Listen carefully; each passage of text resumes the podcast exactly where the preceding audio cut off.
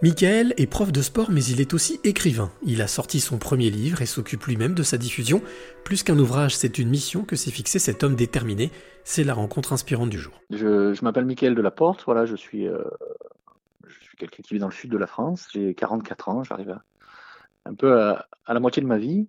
Euh, voilà, ce qui me caractérise, c'est que euh, j'aime beaucoup être entouré. J'en ai même fait un métier puisque je suis enseignant d'éducation physique et sportive, donc je suis naturellement tourné vers vers le partage et la transmission. Et euh, depuis un an maintenant, je développe un projet littéraire qui a pris la forme d'un livre qui s'appelle euh, Avant moi j'étais un autre et qui euh, retrace le, trajet d'un personnage à qui va arriver un certain nombre d'événements, comme, comme tout le monde finalement, qui vont l'amener à se mettre en mouvement et, à évoluer pour en arriver à, un moment donné de sa vie où il fait le constat qu'il est imparfait mais que mais qu'il s'en fout. Si j'ai bien compris, Michael, tu es prof de sport oui, tout à fait, ouais. prof de sport. Je travaille dans le supérieur à, l'université de Toulon. Comment est-ce que euh, on passe de hum, l'éducation physique, du sport, à l'écriture? Par le biais de la communication, tout simplement. Contrairement à, ce qu'on pourrait parfois avoir comme représentation des, enseignants d'éducation physique et sportive, ce sont souvent des hommes et des femmes qui ont une perception très globale de l'individu. Euh, voilà, je me suis retrouvé parfois dans des, dans des conseils de classe où l'avis du prof de PS était, était moins considéré, alors que souvent, c'est ceux qui ont un regard global sur, euh, euh, les enfants avec lesquels ils interagissent parce qu'ils les voient en action. Et c'est finalement cette action, euh, le lien entre mon métier, qui est un métier de, de transmission, de contact et d'échange, et euh, l'envie à un moment donné qui m'est tombée dessus. Il faut s'imaginer que l'écriture de, de, ce premier roman a été comme une sorte de fulgurance le 17 juin dernier, m'est tombé un chapitre que j'ai noté avec toutes les notes que, que j'ai dans mon téléphone et que j'ai accepté comme ça. Et en six semaines, voilà, j'avais terminé un livre qu'après je me suis attaché à, à, à porter. Donc euh, voilà, le point commun entre, entre ce métier et l'écriture, c'est celui de la communication, de la transmission et finalement euh, l'envie de partager. Voilà, le, petit plus peut-être des, des, enseignants de PS, qui sont des, des gens qui allient le, qui allient le, le corps et l'esprit, c'est cette capacité parfois à oser, à sortir des cadres et à euh, finalement incarner une, une conviction, une manière d'être, de penser et de voir le monde. Tu parlais de fulgurance par rapport à l'écriture de ce livre. Est-ce qu'il y a une corrélation avec une rencontre, avec un partage?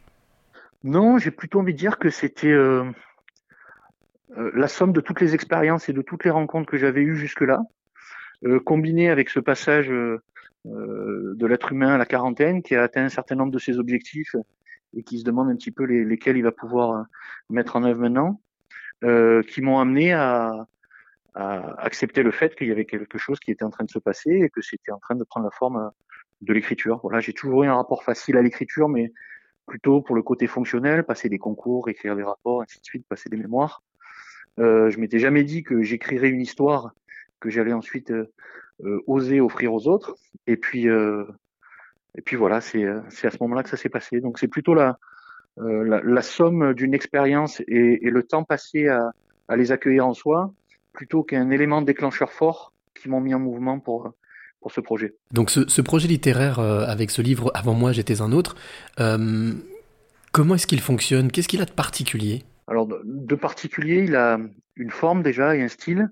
On est dans une écriture euh, qui est pourvue d'une certaine oralité. Hein. je, je t'en parle parce que c'est les retours que m'ont fait les lecteurs. Le deuxième point que je vais aborder euh, vont t'amener à comprendre que j'ai une relation assez forte au lecteur parce qu'il y a un mode de diffusion assez affectif.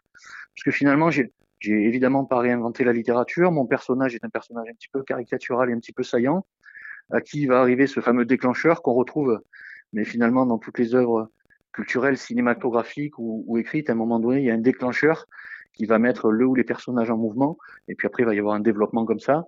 Et ensuite, j'ai abordé un certain nombre de thèmes que chacun d'entre nous est amené à, traverser dans sa vie, euh, en euh, en, l'abordant avec ma méridionalité, j'ai envie de dire, et, ma manière un peu un peu orale d'écrire.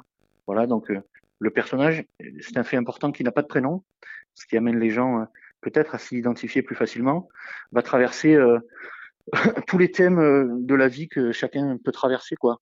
Euh, l'amour, euh, la famille qu'on nous a donnée au départ et celle qu'on s'est construite, euh, la relation aux autres, aux enfants, au travail, la sexualité, l'amour qui, qui, fait suite à la passion, et donc tout un tas de thèmes, si tu veux, qui font que le, le contenu du livre met les gens en mouvement une fois qu'ils l'ont terminé. ce mouvement-là, il est renforcé par la méthode de diffusion que j'ai imaginée pour pour diffuser ce livre. Voilà, je, je une fois que j'ai terminé d'écrire, quand il y a eu le point final, je me suis dit bon, maintenant, comment est-ce que tu voudrais porter ce projet? J'ai réfléchi à qui j'étais, un être social qui a accepté tout un tas d'expériences, qui a eu de multiples rencontres dans sa vie. Je me suis dit ce livre-là, tu peux pas le porter de manière traditionnelle. Et donc j'ai imaginé une démarche que j'ai appelée la démarche du pissenlit. J'en suis assez content parce que l'image est très parlante. Tu sais, le pissenlit, c'est ce, ce végétal rond, un peu sec, sur lequel on souffle avec les enfants là, et dont les akènes vont se diffuser et se replanter au, au hasard du vent, si tu veux. En fait, j'ai offert le livre à 330 personnes que j'ai pris dans mon entourage, des jeunes, des vieux, de tous les horizons. Et ces, ces personnes, une fois qu'ils ont accepté que je leur offre le livre et qu'ils l'ont lu, ont pu, s'ils le souhaitaient, se mettre en mouvement et m'accompagner et souffler sur les akènes du pissenlit pour m'amener à le porter à des endroits où moi je l'aurais jamais porté tout seul ou alors j'aurais eu besoin d'une énergie de dingue pour euh, pour le porter à, euh, là où il a repoussé, tu vois. Voilà, il y a une forme de cohérence globale dans toute la démarche qui m'amène aujourd'hui à en parler de manière euh, hyper simple parce que ce que j'ai écrit, la manière dont je porte le livre, le fait que je me sois engagé auprès de mes pissenlits à, à reverser 10% des bénéfices à des associations, voilà, tout ça, il y a une forme de cohérence globale qui aujourd'hui fait que ben, je me sens complètement légitime dans ce nouveau rôle d'écrivain qui est venu se rajouter à une vie déjà bien remplie. Quoi. Alors Michael, j'ai envie de te demander quelle est la, la clé euh, que tu as envie de donner ou transmettre à celle ou celui qui t'écoute maintenant? C'est le partage. C'est le partage parce qu'on est, on n'est rien tout seul. Euh, dans ma conception des choses, la richesse euh, n'a vraiment de valeur qu'à partir du moment où elle est partagée.